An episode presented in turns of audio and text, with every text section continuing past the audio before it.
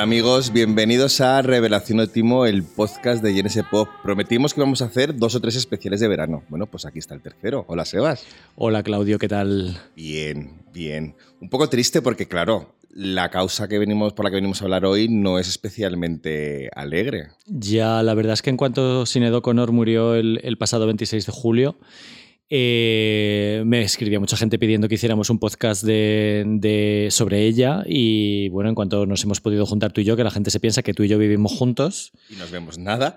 Eh, en cuanto nos hemos podido ver en Madrid, pues aquí estamos grabando eh, el último de los especiales de verano antes del gran comeback de Revelación Otimo, que será el jueves 14 de septiembre en el Teatro Latina de Madrid en el mismo teatro donde nos despedimos de la temporada, como quien dice. O sea que os animamos a todos a venir porque vamos a hacer un programita un poquito más fresco que este. Un poquito hablar de todo lo que ha ocurrido este verano, porque han pasado cosas, han pasado muchas cosas, y entre ellas esta muerte que es una de las muchas que ha habido durante este verano, ¿no? Hemos perdido a gente como William Friedkin, director del Exorcista, eh, Francisco Ibáñez, Jane Birkin, Tony Bennett, eh, Carmen Sevilla, María Teresa Campos, Corman McCarthy, pero yo creo que ninguna ha sido tan, tan, tan, tan, tan importante o tan triste o tan soqueante como esta de Sinet, porque se dice Sinet O'Connor. No Sidney. No Sidney, ni Sinit, ni nada. Sinet, que siempre me dicen que digo mal los nombres. Pues este me lo he buscado. En España durante años se le ha llamado Sidney O'Connor, pero vamos, te lo digo yo.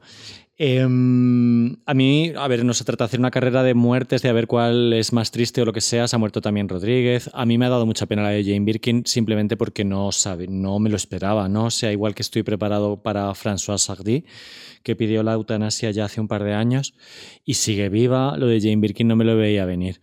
Y lo de Sinead O'Connor, tengo que decir que Hace unos años, como en 2017 o así, yo me llevé un susto horroroso cuando esta mujer desapareció en una bicicleta con la bandera de Irlanda.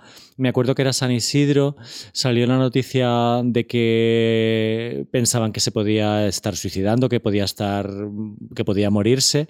Eh, la policía la estuvo buscando en Chicago, creo que fue en 2016. Eh, y yo me, acuerdo que estaba en San Isidro, recibí esta noticia y yo daba a Sinedo Conor por muerta. Digo, Dios mío, Sinedo Conor se va a morir, se va a morir.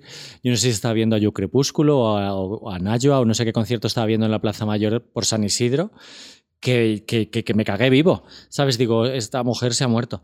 Entonces, como que de alguna manera te vas preparando con un susto así como para lo peor, ¿no? Sí, sí, a ver, yo cuando, cuando he hecho esta retaíla de muertos no estaba diciendo que esta fuera más importante que el resto ni menos importante, simplemente que a mí me pasa lo que a ti. Yo, sin Connor, no es que sabía que estaba viva, pero casi como que socialmente la habíamos matado y musicalmente la habíamos matado. Hacía mucho tiempo que se había convertido en una figura ya no de risa, porque ya hemos entendido lo que es la salud mental y demás, pero a la que no le damos la importancia que tiene. Y cuando se muere, de repente, te y, sobre todo se muere y empiezas a, lo hacemos todos, no vamos a ser hipócritas, te pones un poquito a preocuparte por su vida, lees artículos, te entras un poco en la Wikipedia, te ves algún documental, todo lo que te viene en, relación a ella, te das cuenta de lo importante que ha sido para muchos temas que hoy están en, socialmente sobre la palestra, ¿sabes? O sea, el resto es verdad que culturalmente pues todos tienen su carrera y demás, pero en cuanto a temas que trascienden lo estrictamente musical, yo creo que Sinez O'Connor abrió muchísimos caminos que veremos ahora y que hablaremos a largo y tendido o no, o no mucho tiempo, depende de lo cansados que estemos, eh, abrió, abrió caminos para disfrutar de derechos y para tener conversaciones que tenemos ahora y que en su momento no, entendimos. Por eso decía que es muy relevante la muerte de esta mujer. Es un caso interesantísimo que, visto en retrospectiva, eh, va a ser muy palmario. Y una yo vengo como medio contento a grabar este podcast, aparte de que no, no es muy motivador venir llorando por la calle, eh, pero vengo un poco contento del reconocimiento tan sumamente brutal que se percibió el día de su muerte, ¿no? Eh, gente de diferentes generaciones hablando sobre ella. Y luego profundizaremos en su carrera. Para mí sí que tuvo un pequeño como regreso en los 2010, con un par de discos que estaban bastante bien. Yo la vi en directo, luego hablamos sobre eso. Em, pero lo cierto es que el día de su muerte había gente de, muy diferentes edades reivindicando su figura, ¿no? Como Anoni, que se puso a, a, hacer una versión suya de una canción bastante desconocida. Phoebe Bridgers, que es una de las nuevas... Eh, los nuevos ídolos de la generación Z, escribió un artículo para Rolling Stone, Janelle Monae, Public Enemy, que eh, está muy, muy agradecidos con ella por eh, aquel momento en el que ella les defendió en los Grammy. Por supuesto, U2, por supuesto, Morrissey. Eh, no sé, veía a la gente como realmente conmocionado. De las a mí lo que, lo que dijo Morrissey me parece un poco guay. O sea, quiero decir, no, no, quiero hablar de lo que hablamos ya en el tema de, de, los Smiths, pero el mensaje de Morrissey diciendo a la gente que era un poco hipócrita porque no tuvieron cojones de defenderla mientras estaba viva, tenía un poco de razón. Ah, hubo muchos que a lo mejor se subieron al carro en este momento. Otros no. Estoy muy de acuerdo. Pensé que ibas a decir lo contrario. Eh, yo, yo, he sido siempre muy fan de ella, la verdad. Sí que es verdad que hay unos años en los que desconecté, luego cuento por qué. Luego volví, pero es verdad que hay una parte de la prensa que no la abandonó. Eh, la abandonó eh, grandes corporaciones, marcas, MTV, pues instituciones como los Grammys, discográficas. Ella era una persona también muy, muy, muy controvertida. Yo creo que en las distancias cortas tenía que ser muy dura de roer. Em, pero, pero bueno, el caso es que yo creo que el documental, por, por lo menos, se estrenó en vida. En España se pudo ver en el in, en, Edit, esta cosa que hay en octubre en Barcelona. Eh, donde también se estrenó el, el, documental de Rodríguez y ahora pues seguro que hay un montón de documentales interesantes y el documental de Sinedo Conor tuvo buena prensa, ¿sabes? O sea, nosotros lo reseñamos y, es un documental que pone en valor muy claramente eh, sus valores eh, feministas, su visión de la religión, lo que significó en su momento. Era una persona rapada, una chica rapada al cero, ¿no? Sí, sí, sí, sí. sí. Bueno, la importancia del look en, en, las mujeres, eh, en mujeres como ella, ¿no? Y que además abrió puertas a que de repente luego no nos chocara tanto cuando vimos a No Janinri de repente haciéndose famosa con el, con el pelo rapado, o ahora que hay feminismos que reivindican otro tipo de estéticas que a lo mejor de, mujeres que no performan de una manera tan femenina y que ahora no nos chocan y entonces sí. Es verdad que el documental ese a mí me ha gustado mucho, fue de los primeros que vi cuando, de las primeras cosas que vi cuando, cuando se murió, porque es un documental que cuenta con, e, que cuenta con ella, con ¿sabes? No es el típico documental de gente hablando de... Ni siquiera, y además que es que estaba viva, porque cuando alguien se muere es muy fácil de repente empezar a soltar bondades y a decir qué maravilloso era todo. Y no es un documental que recomiendo a todo el mundo ver porque habla ella, explica muchas cosas, sale gente, como tú decías, de diferentes generaciones, Billie Eilish. O sea, hay gente, hay gente por ahí que, que habla de ella estando viva, contando cosas muy guays y sobre todo explicando lo que tú decías, que ella no, o sea, fue una mártir, pero tampoco era, no era una mártir, no era, una, no era un ser unidimensional, por supuesto que se equivocaba, por supuesto que tenía salidas de tono, por supuesto, bueno, que era, ser, era, un ser humano, con sus blancos y con sus negros. A mí me gusta mucho lo que dice Kathleen Hanna eh, de Le Tigre eh, en off, ¿no? que son testimonios en off, dice, no es una mártir y no que vamos a hacer de ella una mártir. Y me gusta muchísimo lo que dice Pichis eh, sobre que es una persona es una persona no binaria 35 años antes de tiempo. Exacto. Porque hay cosas como que parecen como nuevas, pero en realidad ha, habido un montón de precedentes y un montón de gente que ha tenido muy malas críticas en la sociedad por, por ser un avanzado a su tiempo. Yo creo que fue su, fue su caso, ¿no? Yo cuando de pequeño la veía en televisión con el pelo rapado, yo no pensaba nada raro, la verdad. Yo creo que desde la inocencia de un niño, yo creo que ves una cosa así de manera natural, ¿no? Pero es increíble eh, cuántas veces tuvo que soportar Sinead Connor la pregunta de por qué te has, rapado el pelo. ¿Y cuál era su respuesta? Porque me da la gana.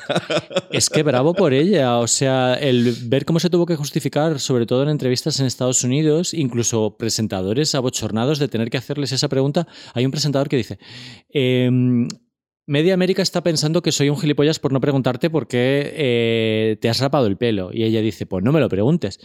Em, es que realmente eh, se han dado cosas por hechas que como que no. Em, luego ya tenía un discurso muy original y muy propio. Eh, era una persona leída, en sus canciones hay un montón de referencias a, escritores, eh, a escritoras. Em, ha versionado poemas y tal, pero luego tiene como una... ¿Sabes? No sigue... No es que se haya leído a un montón de autoras feministas y siga su discurso, sino que va a su puta bola total. Sí, bueno, claro. Es que fíjate lo curioso que es que a nosotros nos entraría, lo que tú decías, de, como niños, nos entraría por su estética, por ese look rapado que a lo mejor no nos, no nos chocaba tanto como podía chocar a la sociedad más adulta. Bueno, de hecho, eh, se rapó el pelo grabando este, el primer disco que sacó y hubo que hacer dos portadas una para Europa y otra para Estados Unidos, porque para los estadounidenses que saliera una mujer como con el pelo rapado y gritando, como que les asustaba y les daba miedo, era como demasiado agresivo, igual un poco también porque se confundía con la estética esta de skinhead de finales de los 80 y principios de los 90, de cazadora de cuero, pantalón vaquero así como muy subido, las Doc Martins y demás, pero sí que es verdad que, mm, que ya eran una... Es que yo, fíjate, creo que era hacia un feminismo, como tú dices, no desde la intelectualidad, sino desde la experiencia vivida, porque su vida fue muy jodida y tuvo que pasar su vida y sobre todo el país donde nació, Irlanda, esa Irlanda de los años 60, 70, 80, que joder, eh, por mucho que leas sobre ello y por muchas cosas que veas, había prohibición del aborto, las mujeres estaban casi como en el cuento de la criada, la religión católica es predominante, controlándolo todo era muy difícil crecer como, como, niña en esa sociedad y sobre todo como una niña con una familia tan desestructurada como, como ella tenía, ¿no? Por eso luego sus canciones aparecen tanto los temas de la maternidad, de la familia y demás, porque su biografía es la que le llevó a ser como es, no hizo ningún personaje en plan de quiero ser una autora feminista antes de tiempo y convertirme en esa mártir que decíamos que no es. Irlanda es un país súper importante en su carrera. Eh, hay casos en los que el artista da un poco igual de donde venga y probablemente se te olvide pues si el, artista es americano o británico, a veces se te olvida lo que sea. En el caso de Sinead O'Connor es completamente indisociable de Irlanda. de hecho, es que escuchas, la escuchas cantar y claro, te das cuenta de... Y te preguntas incluso, bueno, claro, no, luego ya entiendes la respuesta, pero hay artistas que vienen de Irlanda que han triunfado mucho con canciones que ella hacía, con tipo de canciones que ella hacía, me refiero, por ejemplo, a, los cores, cosas así, o sea, como la manera de cantar o el folclore, cómo lo mezclan con otros, con otros estilos, que ella ya lo hacía. Luego, luego, luego triunfó, pues eso, con los cores, incluso con Dolores O'Riordan, que, que fíjate los paralelismos que hay con Dolores O'Riordan. Brutales. Para Dolores es una influencia brutal. Lo primero que hace ella al llegar a un garaje, a una prueba de, para cantar con Cranberries, es versionar a, versionar a Sinead O'Connor. Em, me parece muy emocionante que el presidente de Irlanda eh, hiciera un, comunicado eh, a la muerte de Sinead que no es un tuit, o sea, era un texto largo, ¿no? Explicando lo que ha significado para el país. Ella es una persona que antes de lo debido, entre, entre, comillas debido, denuncia los abusos de la Iglesia em, eh, delante de una audiencia millonaria, ¿no? que luego profundizaremos en eso, pero ella a su vez es una persona maltratada de pequeña por su madre. Y eh, tiene el para, ella denuncia haber sufrido abusos como, como niña y eso otro triste paralelismo que tiene con Dolores O'Riordan, que también denuncia abusos sexuales, en, ese caso por parte de un conocido de su familia. ¿no?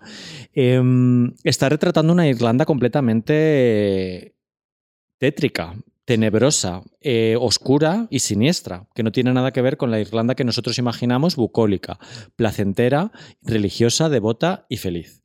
Eh, a mí esto me parece súper interesante. Em, y, desde, muy desde muy al principio sus canciones tienen un componente social muy, muy implicado, en particular con el racismo, porque ella quiere hacer música y enseguida se, bueno, después de pasar por un reformatorio súper tétrico también, eh, monjas, hay que decirlo. Es muy heavy lo de lo que ve ella en ese reformatorio, lo ha contado varias veces. Eh, se muda primero a Dublín para hacer música, luego a Londres y enseguida se empieza a juntar con gente negra porque a ella le encanta la música jamaicana desde el principio. No es una cosa que, a la gente le encanta decir, se volvió loca y se puso a hacer discos de reggae. No. Eh, a Sinead O'Connor eh, citaba a Marley desde el principio como, como referencia y desde, y desde sus primeros discos, los dos primeros, está claramente concienciada con el tema tema del racismo, ¿no? Que le lleva incluso a, decir que, los, que a rechazar los Grammy porque Public Enemy no van, porque no hay Grammys para el hip hop, ¿no? Em, ella está súper implicada con, esas, con esas causas. Sí, con la, con la comunidad negra. Bueno, de hecho lo explicaba, lo explicaba en ese documental y es curioso ver cómo lo que decía antes de que la biografía del artista se representa en su carrera a lo largo de la, carrera. O sea, no es una locura que ella quisiera esa música. Ella de repente encontró en la comunidad Rastafari de, Londres de principios de los 80 em, a un grupo que era oprimido, pero que a su vez odiaba muchísimo al Vaticano y a la religión. Entonces ella como que conectó muchísimo con, ese, con esa cultura a la que, a la que le debe eh, pues su manera de ser, eh, muchos arreglos de los que hace, muchos de los temas de los que canta.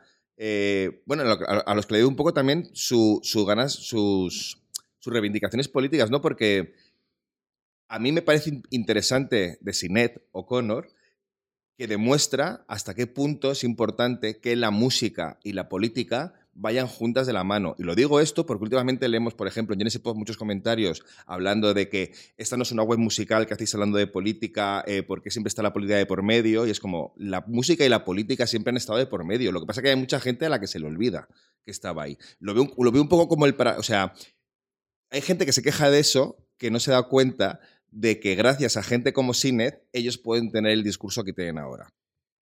Eh, estoy muy de acuerdo. Eh, sobre lo que dices, eh, Genesis Pop últimamente es un medio más político porque.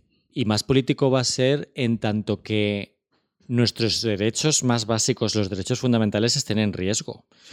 Durante 17 años eh, hemos tenido etapas de, pues, ser más y menos políticos y yo este verano he considerado que los derechos de las mujeres y de las personas LGTB estaban en riesgo, con lo cual me he implicado más políticamente.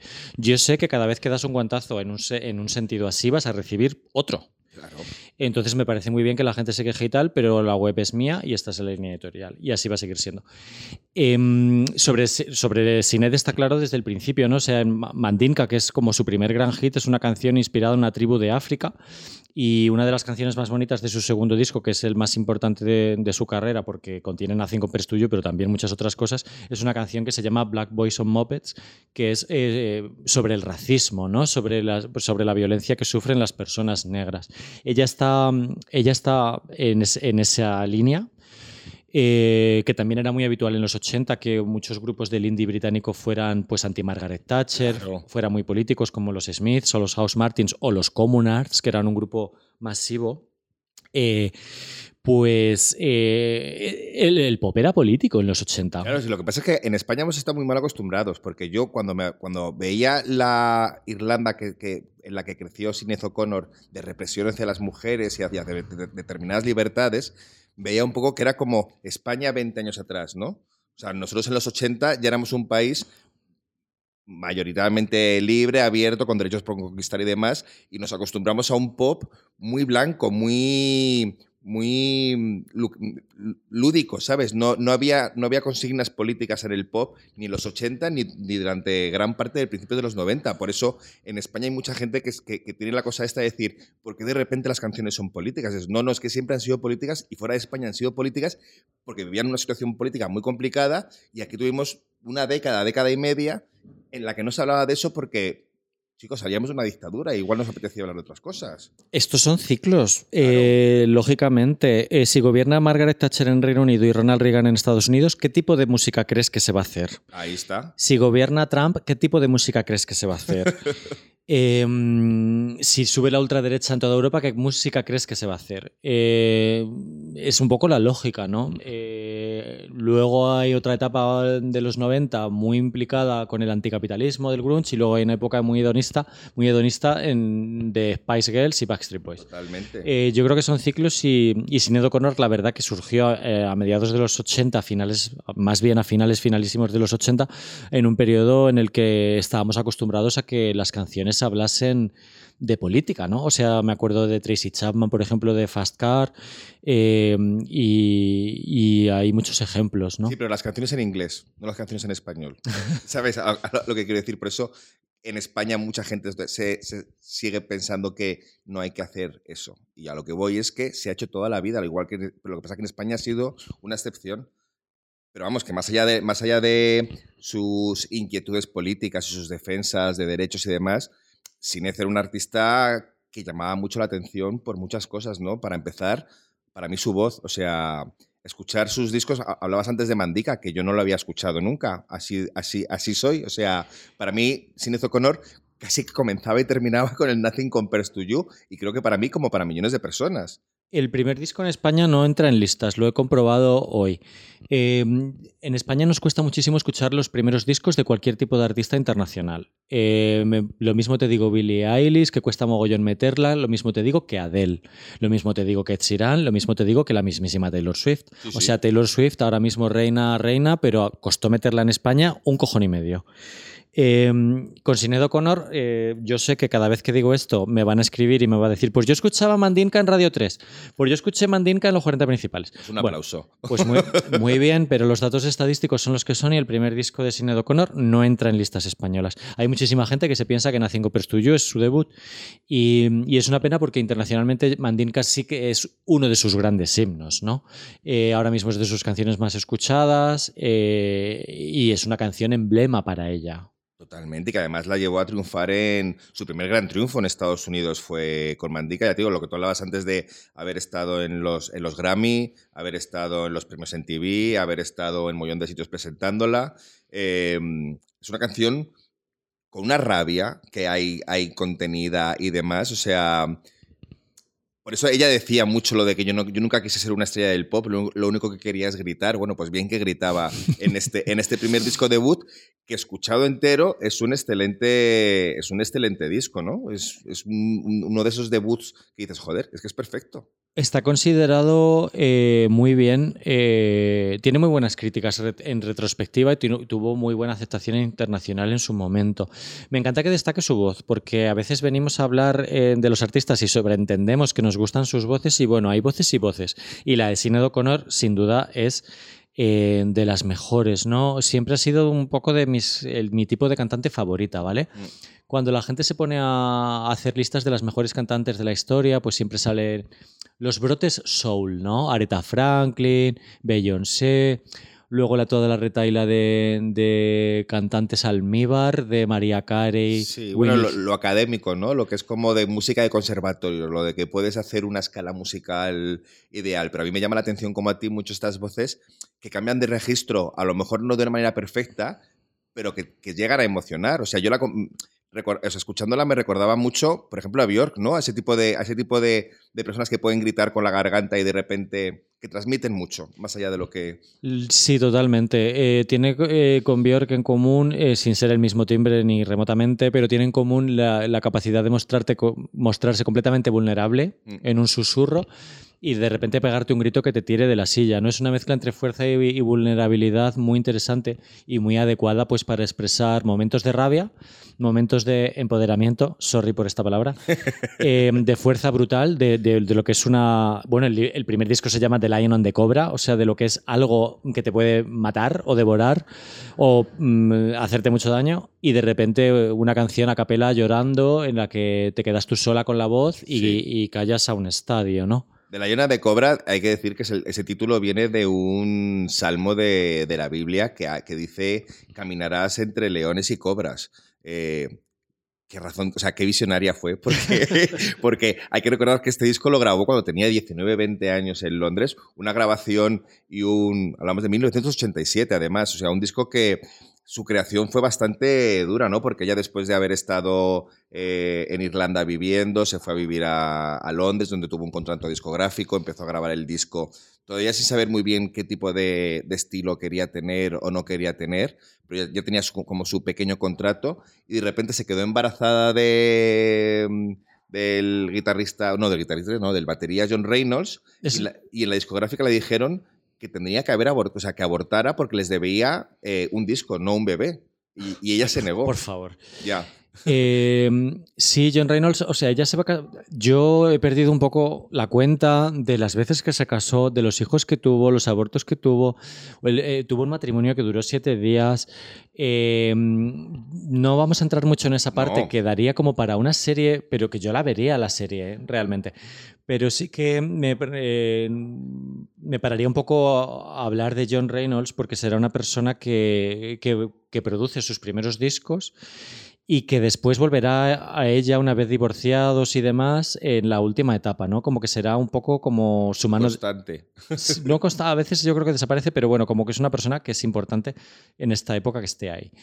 Eh, a mí este disco lo que me, me, me fascina bastante, ella y sus influencias en principio son bastante inesperadas, ¿no? Ella habla de Bob Dylan un montón, un montón de Bob Dylan. Es completamente insospechado eh, cuando escuchas a Sinead O'Connor. Eh, pero es muy fan, de hecho, está ese, ese, ese el homenaje a Bob Dylan, luego, por favor. Eh, le gusta Van Morrison, le gusta Bruce Springsteen, pero cuando se pone a hacer el primer disco le sale una cosa como más influida por Susie, por el indie pop de los 80, también un poquito los Smiths, eh, lo que es un poco el indie pop de Reino Unido durante los años 80, ¿no? Y como su voz es la que es y los sonidos son estos otros, le sale una mezcla bastante, bastante interesante. Yo tengo que decir que Mandinka ni siquiera es de mis canciones favoritas, eh, aunque esto es un poco una butade porque es un himno y un clásico y tal, pero es que me encanta Jackie. O sea, me encantan las texturas rock que tiene, los ambientes que tiene, me parecen fascinantes. Y me gusta muchísimo también Just Like You Said It Would Be, me parece una canción eh, maravillosa. Y sin embargo, lo más recordado de este disco pues es eso, Troy, Mandinka, Jerusalem, que están guay. Pero mm, quiero decir que, Drink, Before, the, War también tiene muchas escuchas. Pero quiero decir es que es un disco con fondo, ¿sabes? Como que tiene sus singles y luego tiene unas canciones pues que no son singles, pero que le dan a la grabación una fuerza inusitada.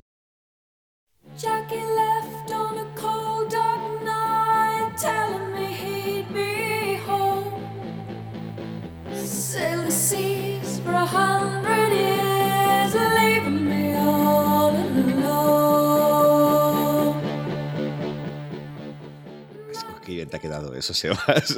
no, es verdad, que es un disco que lo escuchas entero, no es muy, no es muy largo, y lo escuchas tranquilamente. Eh, tiene, tiene, canciones, pues sí, lo que, las que tú has dicho, por ejemplo la de I Want Your Hand on Me, que es muy ochentera y que es muy así como de la liberación sexual.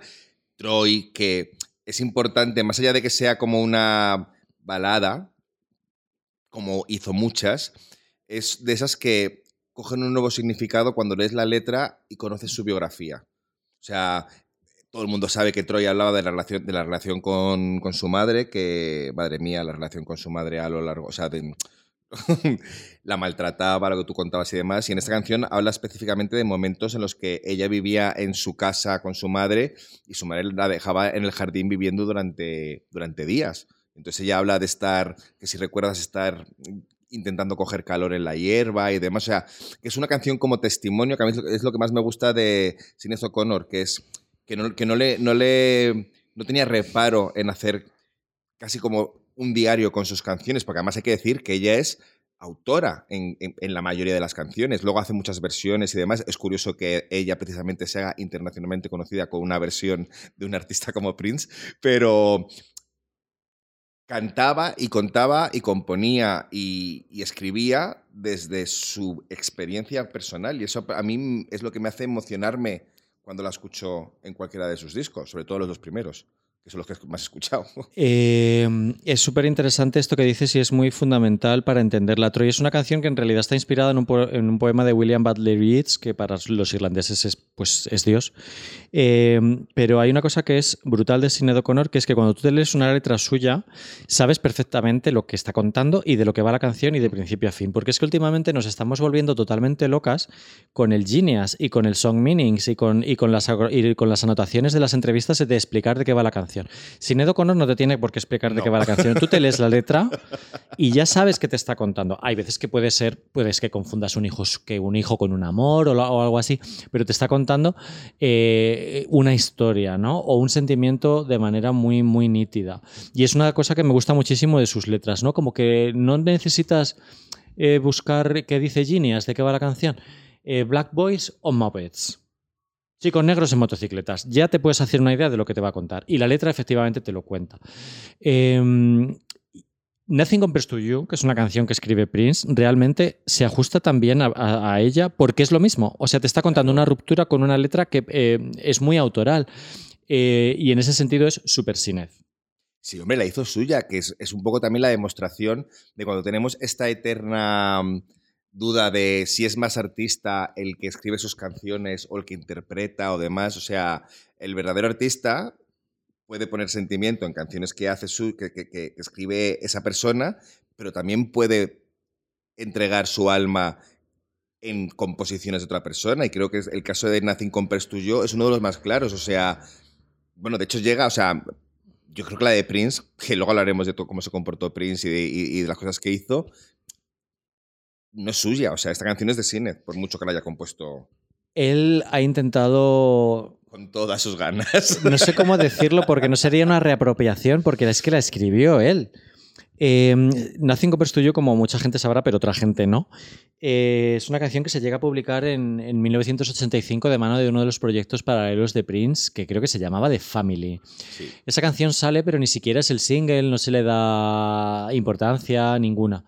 Y yo creo, no sé muy bien de qué manera, yo creo que alguna R o alguna editorial la rescata y le dice, y se da cuenta de que aquí hay un filón, porque es una canción súper gráfica.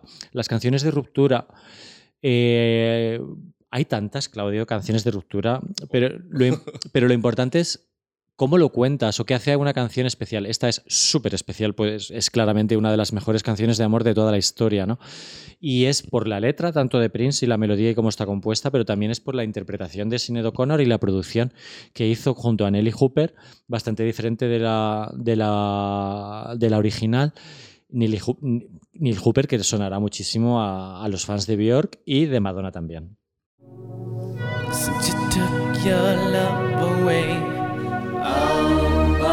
Oh, oh, oh, Since you've been gone, I can do whatever I want. I can see whomever I choose.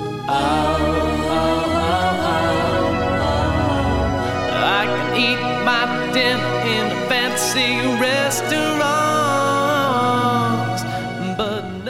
La canción es otra. Es otra, es su interpretación, es su vídeo. Y como bien dijo Mirella cuando reseñó el documental de Sinead O'Connor eh, para Genesis Pop, eh, como la familia de Prince no quiso donar los derechos de la canción para el documental, porque ellos tienen una historia pues muy truculenta, Sinead y Prince, eh, qué maravilla ver que las imágenes del vídeo no pierden fuerza. Bueno, es que es muy fuerte. Sobre todo, además, ver todas esas tomas que no habíamos visto nunca de ella, porque se grabó, se grabó en París, eh, hicieron como multitud de, de, planos diferentes y al final el, director decidió quedarse simplemente con ese plano en, en primera persona, o ese primer plano de ella cantando, soltando la lágrima en ese momento la lágrima que enamoró al mundo, como se suele decir, en ese momento exacto en el que ella dice que las flores que plantaste en tu jardín se están marchitando, mamá, una lágrima completamente espontánea que ni siquiera ella iba... Es que los ojos de Sinead O'Connor eran otra cosa, o sea, si hablamos de la voz, los ojos, las miradas, o sea, yo creo que por eso intimidaba tanto, ¿no? No estábamos tan acostumbrados a que una mujer mirara tan frente a frente al resto de la sociedad. Me encanta, Claudio, que seas tan fan, no lo sabía. Eh, ella es completamente intimidante, pero esto es fascinante. Ella tiene unos ojos enormes y con la cabeza rapada parece un manga. O sea, es que parece un, un dibujo. Eh, me, me, yo la veo y la verdad es que me parece una mujer completamente impresionante.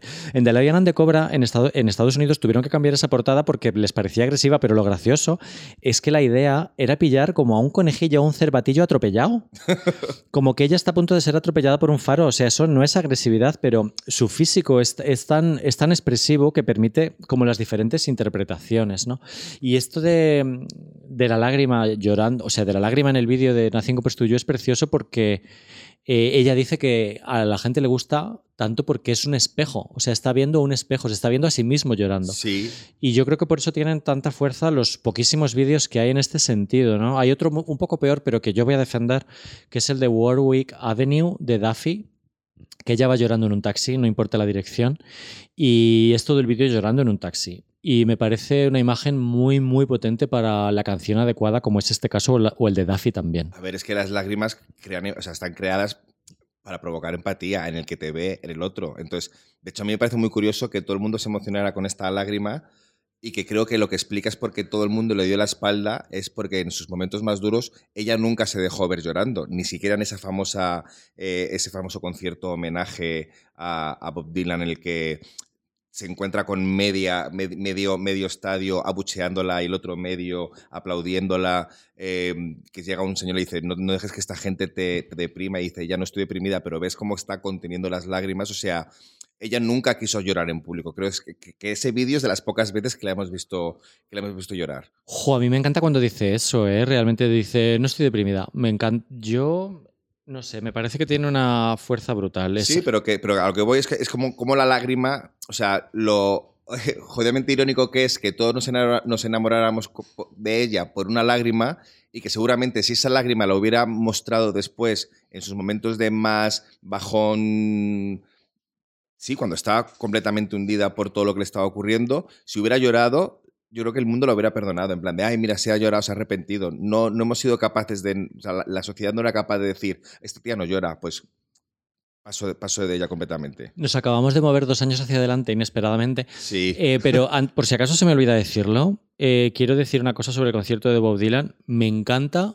lo que dice John Grant sobre ese concierto de ¿estos son los fans de Bob Dylan? sí. ¿De verdad estos son los fans de Bob Dylan? Abucheando a Sinead O'Connor por romper una foto del Papa, eh, donde habéis estado los últimos 30 años. Ya, pero es que eso ocurre, ocurre mucho. ocurre, ocurre, ocurre demasiado. Pero es verdad que nos hemos adelantado dos, Volvemos. dos años. Volvamos otra vez a ese primer disco en el que tú hablabas, tú hablabas de. de Primero o cosas- segundo. ¿Dónde vamos? El primero, seguimos con el primero. No me digas, pero si Sí, estamos es que- con Nothing Compares to You. Ya, porque de repente nos hemos metido ahí, pero es que me ha faltado decir una cosa muy importante del primero, esa aparición de Enya cantando en gaélico. ¿Sabes en qué canción te digo? No. Never Get Old, que comienza con, con Enya recitando en gaélico precisamente ese salmo que da título a- al disco. Ah, pues no tenía ni idea, me dejas muerta. Muerta en la Me- bañera. Me sorprende poco.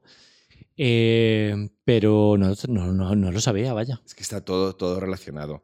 Pero bueno, eso era lo que quería decir de este primer disco que me faltaba por decir, de este primer disco debut del 87. Vayamos a 1990 con el I Don't, Know I Do Not Want What I Haven't Got. Que, jo,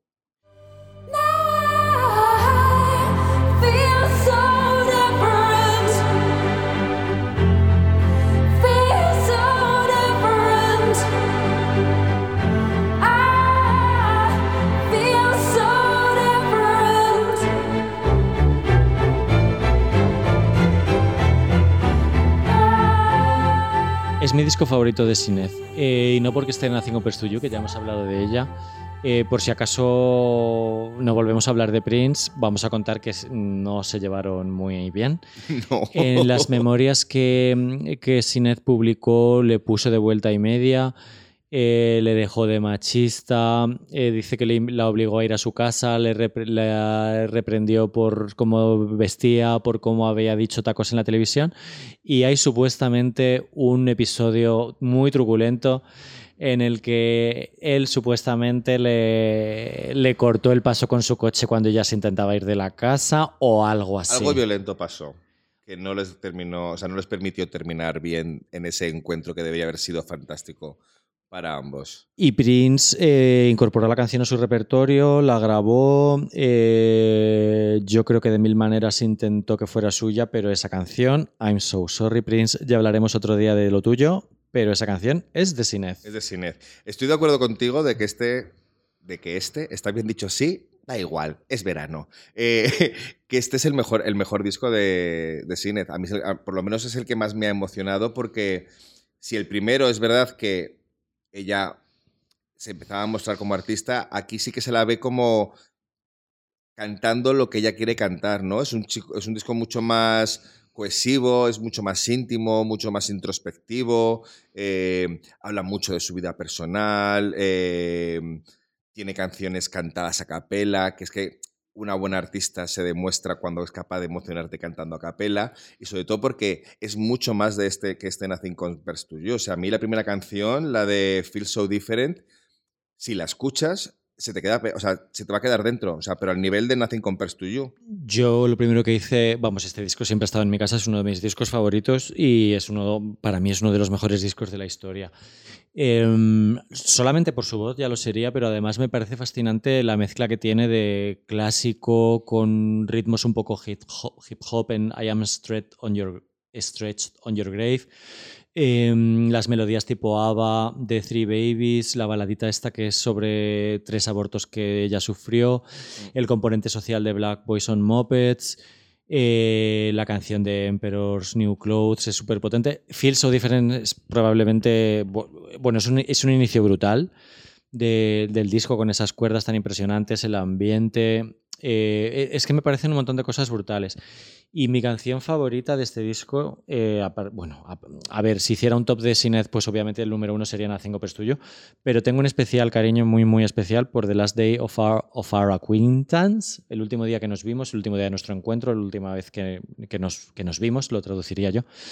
Eh, es una canción de ruptura que me parece de llorar Otra, otra canción de ruptura. Horas. Sí, otra canción de ruptura. La manera en la que entra la batería, cómo va creciendo, su interpretación, es que es un 10. Eh, me da mucha pena la diferencia de números que hay entre Nothing Compares to You y el resto del disco, pero a mí me da igual. O sea, el disco está ahí, el que lo quiera disfrutar, que lo disfrute, y el que no, pues Es que, es que es curioso porque el exitazo que tuvo Nothing Compares to You debería haber hecho a la gente llegar a este disco de manera masiva. No ocurrió, bueno, porque luego pasó lo que pasó. A ver, este disco se vendió muchísimo. Muchísimo. muchísimo. Es la época de vender sí, mucho. Sí, pero que no es un disco que la gente te hable, o sea, le preguntas a la gente cuál es tu disco favorito de Sinead O'Connor y no te dice este disco como te puede decir de otros artistas. Claro. Eh, tal, o sea, este disco eh, se lo comió Nothing Compares to You, que yo en- entiendo que no, no podemos ser hipócritas. Si tú dices cuál es la mejor canción, pues evidentemente posiblemente sea esa. Lo que pasa es que como la hemos escuchado tanto en tantas situaciones que para mí ya perdió el significado Nothing Compares to You. O sea, es como la escuchas y no la aprecias porque es como que siempre ha estado ahí. Uy, yo sí lo aprecio, ¿eh? Sí, claro, pero, pero que,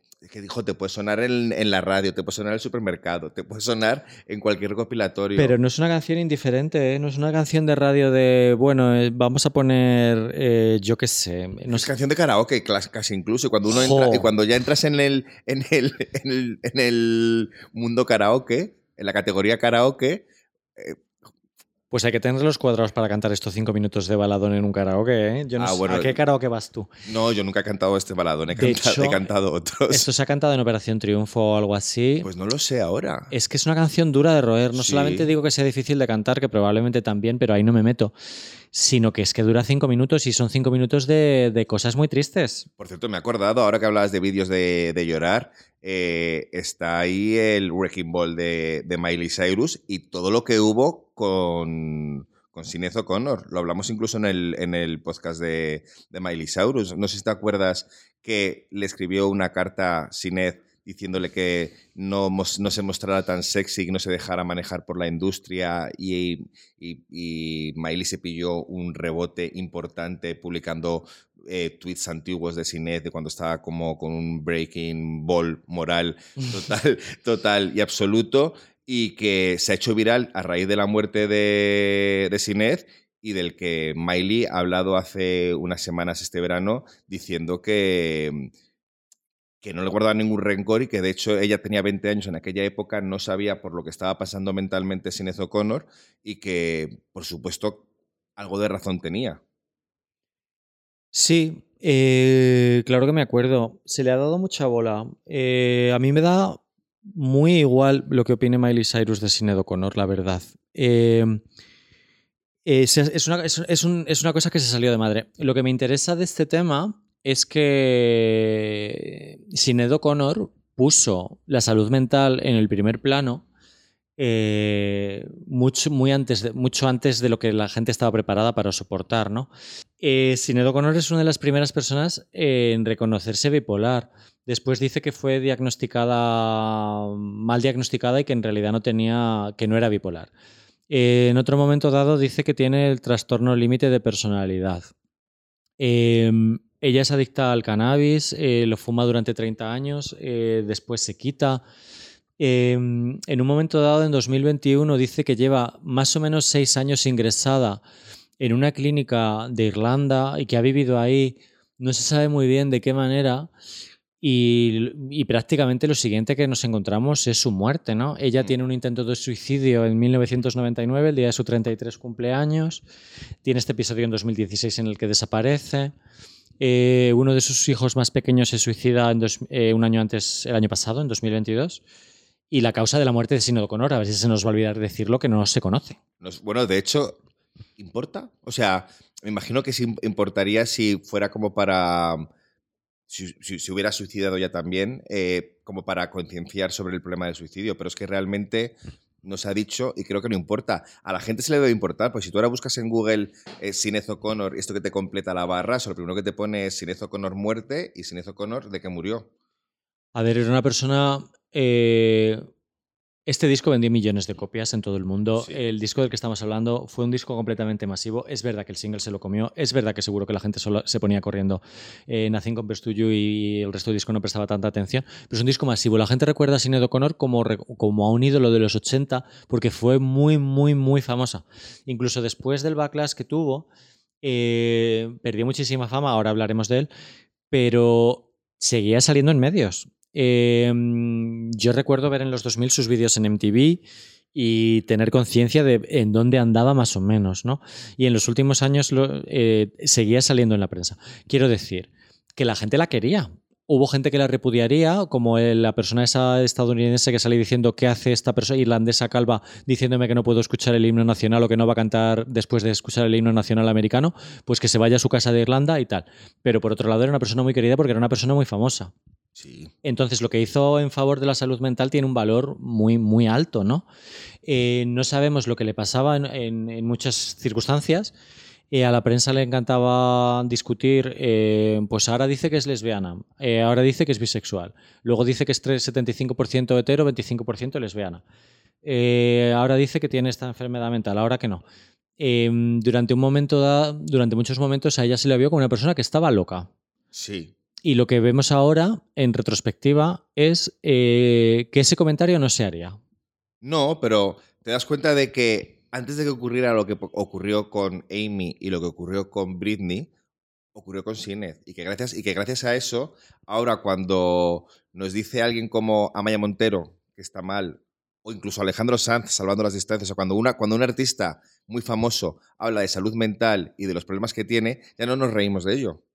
Me parece, me parece un avance enorme, casi tanto como el que ha tenido Irlanda como sociedad en, en estos últimos 10 años. O sea, es, es algo digno de poner en valor y sobre todo que te pone muy triste cuando te das cuenta cómo se le trató a esta mujer en estos años, porque ella siempre dijo que era muy vulnerable, que podía tener una, que podía tener una imagen muy fuerte y demás, pero que ella era, muy vulnerable, muy callada fuera de, de los escenarios.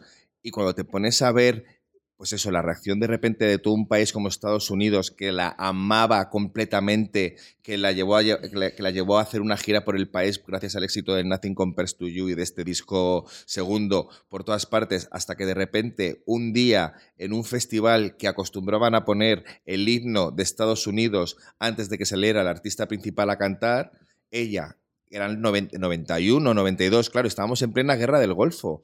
Eh, ella dijo que por encima de su cadáver iban a poner ese himno antes de que saliera a cantar. Pero no porque quisiera prohibirlo, era como mi libertad de expresión es que no quiero ese himno. Y a raíz de eso se montó la que se montó. La verdad es que menudo coño Moreno tenía la verdad. Eh, sí, eh, prácticamente inmediatamente después de este disco absolutamente multitudinario, llegamos a un año 91-92 en el que va a ser una polémica detrás de otra y evidentemente estas declaraciones tienen un backlash súper fuerte eh, por parte de la radio americana y dicen que no van a volver a pincharla porque en esa radio a veces suena el himno americano, ¿no?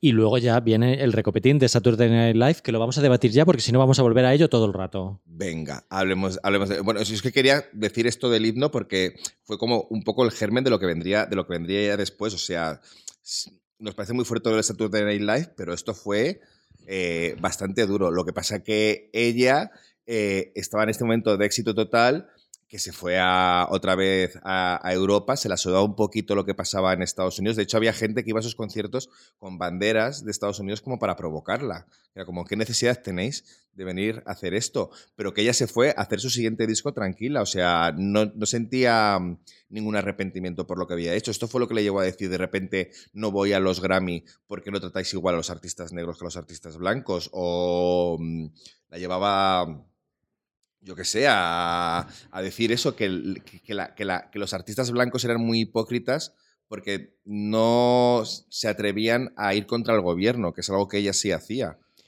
Es era muy determinada y muy tenaz y iba a muerte, no se cortaba un pelo y escucharla decir según qué cosas realmente es fascinante. Muchas veces decía eh, me preguntas esto me- me hace- o tengo este rechazo Mm. eh, porque soy mujer. Si fuera hombre no sería para tanto, no sería como visto, ay, mira que, mira que, que de izquierdas, ¿no? O lo que sea. Eh, y, y en el caso de ella es como mm, una cancelación antes de tiempo, ¿no? Claro. Que- y además ella decía que le importaba una mierda ser cancelada porque ella no, no hacía música para ganar dinero, o sea, lo hacía para, para defender otras cosas. Que es muy fácil decirlo cuando eres la artista más vendida de ese año. Total, que érase una vez eh, Saturday Night Live. eh, eh, a finales de 1992 eh, se publica, se va a publicar un disco en el que el, suce- el sucesor de I Do Not Want What I Haven't Got eh, va a ser un disco de versiones, que es pues un disco de versiones orquestadas de canciones de, de de jazz y canciones pues eh, muy conocidas, ¿no? Pues como Don't Cry For Me Argentina, I Want To Be Loved By You. Bueno, a mí no me parece un disco muy interesante, me parece como la típica cosa hecha un poco para vender en Navidad después de un enorme éxito, ¿no? Eh, pero el caso es que a alguien se le ocurre eh, llevar a Sinead O'Connor a presentar el disco a Saturday Night Live. Y, Claudio, ¿qué, la pasa? que se monta. ¿qué pasa ahí? Bueno, Saturday Night Live hay que decir que es un programa que se emite en directo en Estados Unidos desde hace décadas, ¿vale? Y normalmente invitan a un actor o a una persona muy conocida a presentarlo y hacer sketch y luego hay una actuación musical.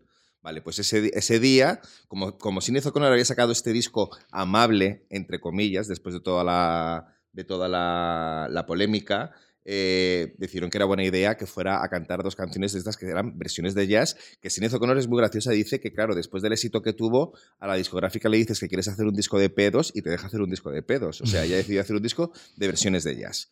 Bueno, perfecto todo ahí. Total, que se presenta ella, está eh, Tim Robbins presentando, marido por aquel entonces de, lo diré, de Susan Sarandon, que también tenía sus cositas políticas.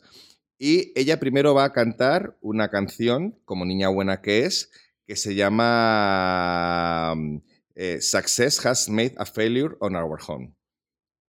Vale, perfecto. Es una, es, una, de estas versiones que tiene ahí y que no va a pasar nada. Pero ¿qué ocurre después? Que ella dijo a Saturday Night Live que iba a cantar una canción que se llama Scarlet Ribbons, que es una canción tradicional irlandesa que curiosamente eh, Sinead dice que es la primera, el primer recuerdo musical que tiene en su vida, que es a su padre cantando esta canción, pero eh, de repente en el último momento decide cantar Word de Bob Marley. Ella con todo su coño. Total, que se presenta con, una, con, como con un marco de fotos dado la vuelta tranquilamente. Pues es que todo el mundo lo habrá visto, pero es que es muy... es muy No, no, no, no, no, cuéntalo. es que es, por que es favor, muy curioso, cuéntalo. es muy curioso verlo. Ella se pone a cantar esta canción de, de Bob Marley, casi a capela. El mundo no entiende nada. Y de repente hay un momento en el que dice evil, o sea, la maldad, y saca una foto del Papa Juan Pablo II, que evidentemente no te quería todo el mundo. Eh, eh, saca esa foto, de una foto que, más datos, era una de las dos cosas que se llevó de la casa de su madre. Su madre tenía esa foto y una colección de discos. Pues se llevó esa colección de discos y esa foto. Y la rompe diciendo eh, lucha contra el enemigo real. We find it necessary. We know we will win. We have confidence in the victory of good over evil.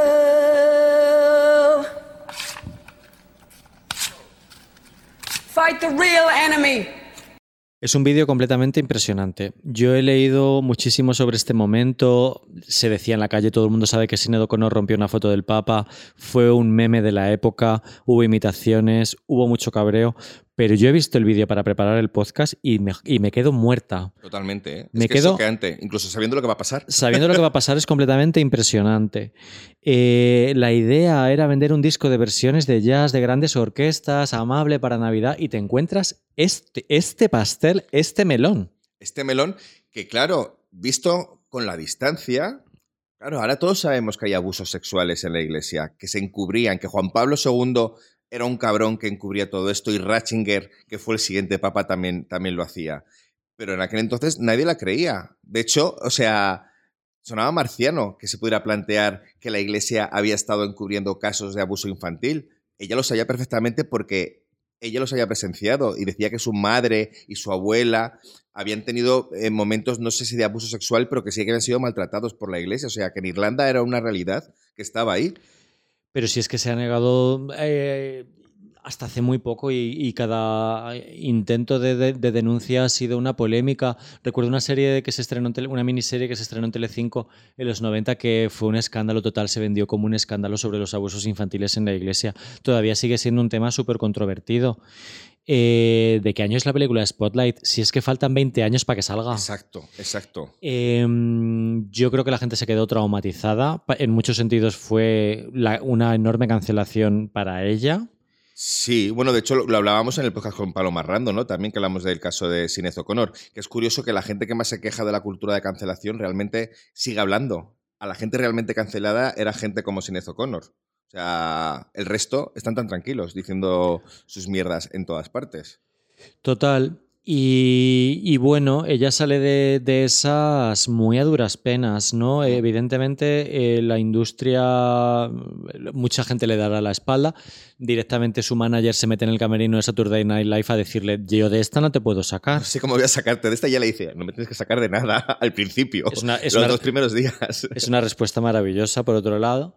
Eh, bueno, y para la historia queda quién tendría razón, ¿no? Bueno, eh, lo que queda es que es un momento definitorio de la cultura popular del siglo XX. O sea, sobre todo porque ah, hemos hablado del pezón gay de Janet Jackson, cosas que pasan en directo que luego se han intentado censurar, pero esto es algo que iba más allá de lo estrictamente musical y de lo estricta- o sea, afectaba a los cimientos de una institución enorme que nos ha controlado a todos y que a la gente evidentemente le molestaba que, se la- que le, que le echaran por tierra algo que es su faro vital. Y yo entiendo el dolor que esto puede generar ya. De hecho, cada vez que dices algo sobre religión, yo te digo, ay, Claudio, que, que Ya, puedes, ya lo sé. que puedes ofender los sentimientos religiosos y me parece un tema muy delicado. Pero bueno, yo creo que los abusos en la iglesia es una cosa que tenían que salir y que, y que ha costado 30 años, eh, o, o- sea, han pasado 30 años de este vídeo, es muy fuerte, eh, que esto sea más o menos aceptado, ¿no? Porque yo creo que mucha gente ha tenido la visión que- de Sinead O'Connor de, de es una persona eh, in- in- inestable mentalmente y bueno, se volvió loca y rompió una foto del Papa. Bueno, No. pues yo creo que va más allá. Es que ese fue el relato que se nos quedó a todos, de que se volvió loca y rompió una foto del Papa. Nosotros en aquel entonces teníamos 11, 12 años. O sea, yo, esa es la imagen que se me quedó en la cabeza. Por eso dejé de prestarle atención. Yo era muy de izquierdas de adolescente, todavía ah, más que ahora, incluso. Y a mí me pareció guay, te lo digo. O sea, yo como espectador adolescente, no lo vi, pero sabía que lo había hecho, ¿sabes? Mm. Probablemente lo habían comentado en la radio, lo leía en alguna revista o lo que fuera, ¿no? Y me parecía que guay, ahora tú una foto del Papa, pues bien, ¿sabes? O sea, es que es verdad que en la iglesia hay abusos. Y, tal, pero evidentemente marcaría su carrera. Eh, ella dice después que hay 10 años aquí de su vida que recuerda muy malamente y, y le pesará sobre todo eh, después del siguiente disco, ¿vale? Ella remonta un poco, eh, bueno, remontar no es la palabra, pero Universal Mother en 1994, aunque será un disco mucho menos exitoso, en Estados Unidos venderá, no llegará al disco de oro, vende 200.000 copias, esto es un desastre total, pero sigue teniendo su público en, Reino Unido y en España, eh, o sea, en Europa quiero decir, y es un disco Universal Mother bastante bien considerado por sus fans, ¿vale? Mm. Eh, lo más recordado ahí es una versión de Nirvana, que no quiero, o sea, no hay mucho que comentar, pero sigue habiendo canciones súper potentes como Fire on Babylon, que me parece un torbellino de canción, John I Love You me parece una canción preciosa, eh, All Babies es una canción así súper inquietante también. O sea, realmente en este disco, eh, Fa- Famine, eh, el principio, o sea, el final del disco con Thank You for Hearing Me es una canción súper importante en su repertorio, que va a cantar eh, muy a menudo. Eh, es una canción de agradecimiento al público por seguir escuchando, porque precisamente es una persona que a ella se la deja de escuchar, ¿no? Pero bueno, es un disco que es bastante interesante, se mete un poco en la moda trip hop de la época, eh, sin renunciar un poco a la melodía clásica de ABBA que decía antes, y hay elementos electrónicos y un poco de rap. Eh, de aquella manera, pero sí. Muy variado. Y es un disco de verdad bien considerado por sus fans. Eh, ahora, es verdad que es un disco que se come eh, de dónde, qué ha pasado, ¿no? O sea, Claro. que eh, ya no hay ciertas radios en las que no va a entrar, hay cierta gente que no la va a invitar a su programa, hay cierta gente que no la va a querer entrevistar, etcétera. Thank you for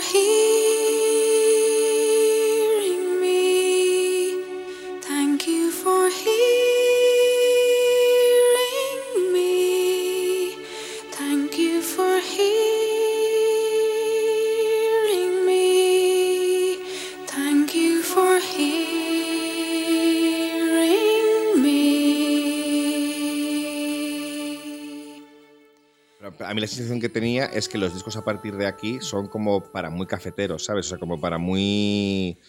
como muy difíciles, ¿no? Porque también hubo muchos cambios en su vida de que de repente se ordenó sacerdotisa, que si no, que si. ¿Sabes? Que como, como viene con esta época de inestabilidad mental, puede que sean discos muy duros. Yo no sé si son, si tú los consideras tan duros o no, o pueden ser susceptibles de ser escuchados por un público que de repente estos tres primeros, bueno, los dos primeros le, ha- le han llamado la atención. Yo este disco de Universal Mother sí que lo recuerdo de la época, ¿vale? De adolescente. Entonces yo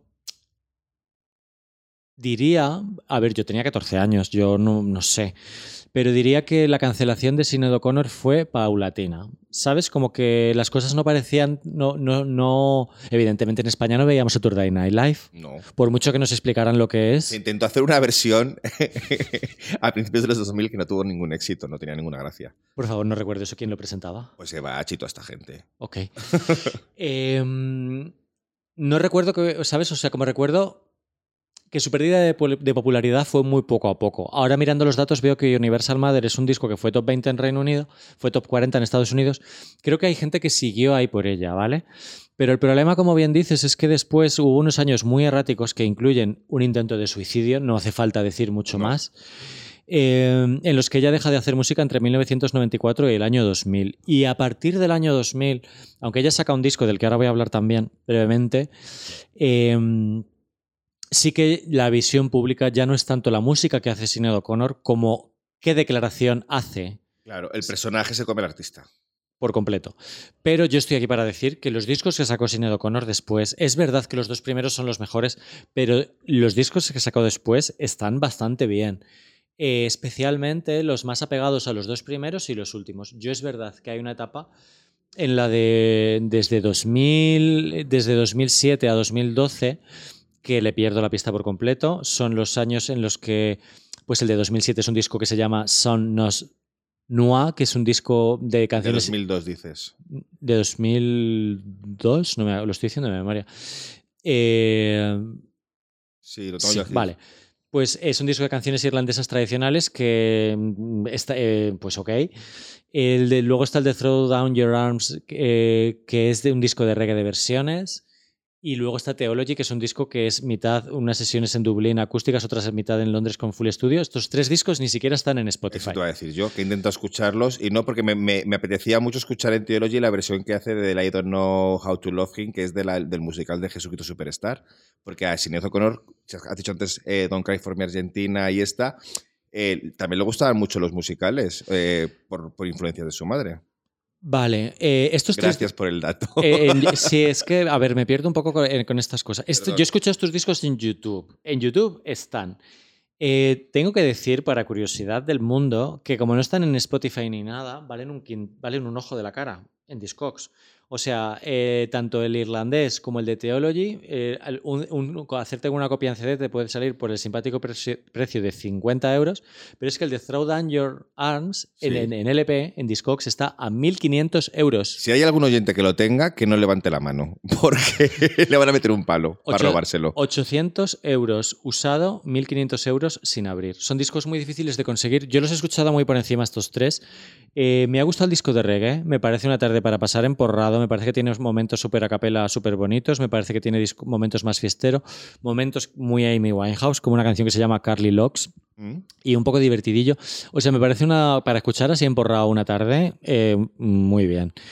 Pero, pero al margen de estos tres discos, el de Faith and Courage de- del año 2000 tiene, un, tiene un- una exposición. Yo lo recuerdo. Yo recuerdo ver los vídeos en MTV y recuerdo eh, escucharlo como espectador casual, ¿sabes? Es un disco que no es de sus mejores discos, es un disco muy variado, es un disco otra vez que tiene, pues como como muchos de los suyos, elementos electrónicos, baladitas, no sé qué, pero Jealous me parece una canción preciosa, de, un poco de trip hop, de ritmo trip hop, y el single de No Man's Woman me parece que hace honor a su eh, nombre feminista, aunque ella no se considera feminista, pero que me parece un himno, ¿sabes? Me parece un himno de Sinead O'Connor a la altura de, de, las, de, otros, ¿no?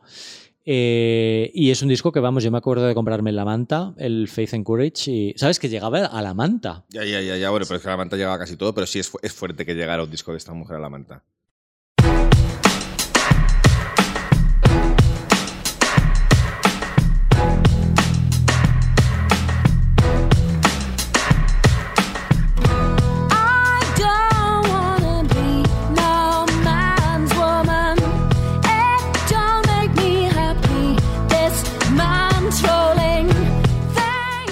Eso, pues que no están tan mal. Y no sé si quieres comentar algo de esta época, pero yo de los dos últimos discos sí que quiero decir que me no, parece. te dejo comentar a ti realmente porque a mí no me ha, o sea, no, me ha- Claro. no, no lo he vivido y no me ha dado tiempo a meterme en ello en profundidad. Sí, pues va a ser un poco momento monólogo, pero bueno, para el fan que nos haya, que haya llegado hasta aquí después de una hora de podcast, pues es claro que después de estos tres discos que ni siquiera están en Spotify, eh, eh, hay dos discos más, uno de 2012 y otro de 2014. Uno de los dos no está en Spotify, pero sí está en Apple Music. O sea, ya aquí hay cosas de las discográficas y de tal, que supongo que si tienes modelo freemium no aceptan o lo que sea. Pero son dos discos que tienen bastante buena prensa, ¿eh? En estos momentos, Pitchfork es el medio más importante y Pitchfork los puntúa bien los dos. Eh, Sinead O'Connor es una persona que yo creo que la, la gente está, va intuyendo que, aunque Kathleen Hanna con mucha razón dijera que no es una mártir, yo creo que sí se va entendiendo que es una mártir. Sí. El de- el- se va viendo que siempre ha tenido un discurso feminista, aunque ella no lo considere tal, antirracista y antisistema religioso vaticano, tal, que luego ya es creyente o lo que sea, tiene su momento islam también, pero que, que puto tenía razón. Y, como autora es una persona infravalorada con el discurso feminista de que las artistas mujeres han sido peores consideradas que los hombres y demás. Publica dos discos de cantautora eh, con bastantes matices en los que le salen canciones bastante, bastante buenas. Estos dos discos son How About I Be Me and I Be You, eh, uno de los cuales, eh, el, o sea, el, el- el primero How, How About I Be Me and I Be You, la canción que se llama así viene en el siguiente, o sea, esto es un Harry, pero bueno. Eh, hay una versión de John Grant. Ella se hace... Ah, la de Queen of Denmark. Claro, que tiene la- empieza con la maravillosa frase, quería cambiar el mundo, pero ni siquiera fui capaz de cambiarme de ropa interior. me suena. Me suena, A ¿verdad? veces, a veces, a veces ocurre. No, esto me recuerda que tengo que volver a escuchar a John Grant, que hace mucho que no lo escucho. Pequeño inciso. Lo Sí, recomiendo. En este época John Grant estaba muy, no sé si decir de moda, pero bueno, es una persona bastante mediática y tal. Tiene dos can- voy a recomendar solamente eh, tres canciones de este disco. Back Where You Belong me parece una canción de aceptación preciosa. Yo supongo que está dedicada como a un hijo, pero me suena como a una canción de aceptación de- del destino muy, muy bonita.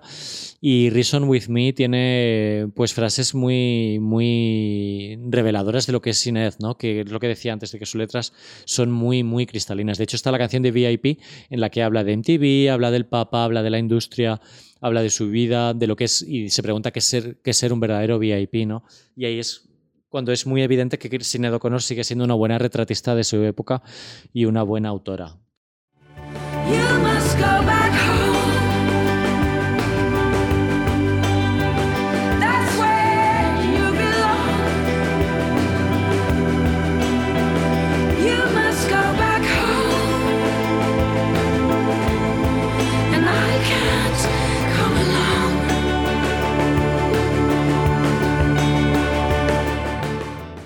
Es que, es que, ¿cómo molan estos artistas que son tan cristalinos a la hora de lo que tú decías antes, de lo que cuentan es lo que es y ya está, no hay que comerse mucho la cabeza. Y lo que cuentan además es bastante interesante.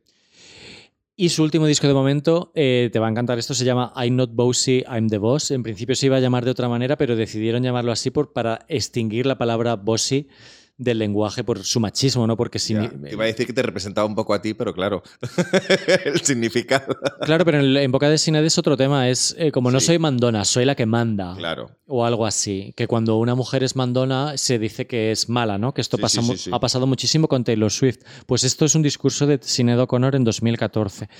Y la gran canción de este disco para mí es eh, Take Me to Church. Nada que ver con la de Josier, que saldría más o menos por ahí, creo, antes o no sé qué. Eh, me parece que tiene vocación de himno. eh, me parece uno de sus mejores temas. Y bueno, luego hay las típicas canciones suyas susurradas, baladas, unas un poco más bluesy. Por fin se ve un poco que le gustaba Bruce, eso de que le gustaba Bruce Springsteen. Y es un disco que está bien considerado y demás, y que yo invito a la gente a escuchar. No es su mejor disco, no es por el em- empezar, sino simplemente por ver que su carrera no había decaído en lo artístico ni absolutamente nada que se le pareciera. Eh, que sigue siendo una autora digna y, digna se fue. Eh, ella hizo estaba haciendo un disco cuando murió. Eh, se había ido a vivir a Londres y decía que lo estaba terminando. Uno de- un comunicado muy pocas semanas antes de morir dice que está terminando su disco. Suponemos que algún día verá la luz y ahí veremos eh, quién era Sinead O'Connor eh, Ahora. ahora.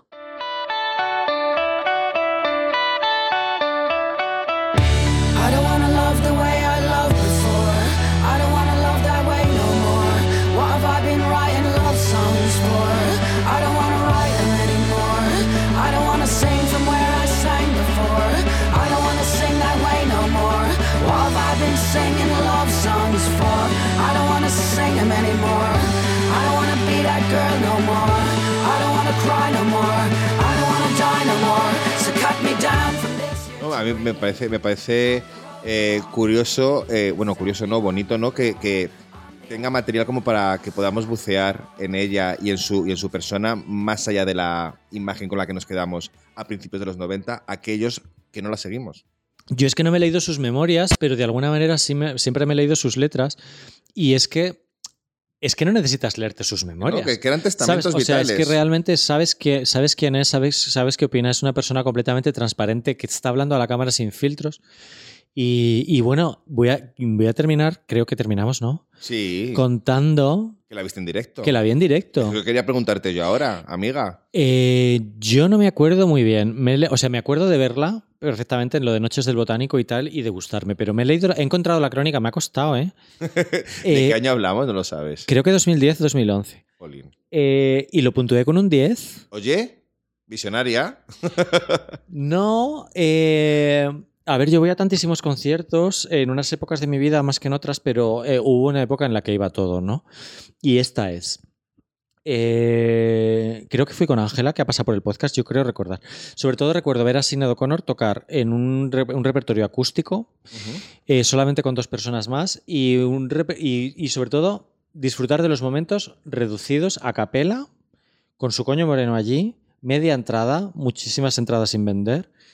Eh, pero recuerdo más que una tigresa así como feroz, recuerdo disfrutar de sus momentos más, más vulnerables, ¿vale? Y, eso, que me alegro un montón de haber ido y de, de haberla apoyado en vida. Y a todos los fans, muchísimas gracias por defender a esta mujer durante estos años, porque desde luego no ha sido nada fácil. No, desde luego que no. Pena que haya tenido que ocurrir esto de que se haya muerto para que algunos empecemos a- a ponerla en valor. Eh, sí, pero vamos que es un poco lo que he dicho antes, que es el simple hecho de haberse hecho un documental y haberse re- reivindicado en entornos independientes y que ella ha podido ver en vida participar de ese documental en el que es tan evidente que se pone en valor que se la ha juzgado como mujer, como Sí. mujer joven. Eh, hay un momento buenísimo del documental en el que le dicen, ella graba una película sobre una embarazada desvalida y la, intentan dejar a ella como una embarazada desvalida adolescente y dicen, no, no, yo no era embarazada desvalida, yo tenía mi trabajo y pues económicamente estaba bien posicionada, yo no he sido una embarazada adolescente que haya sufrido o que haya pasado las penurias que ves en la película, o sea, mi caso no tiene nada que ver.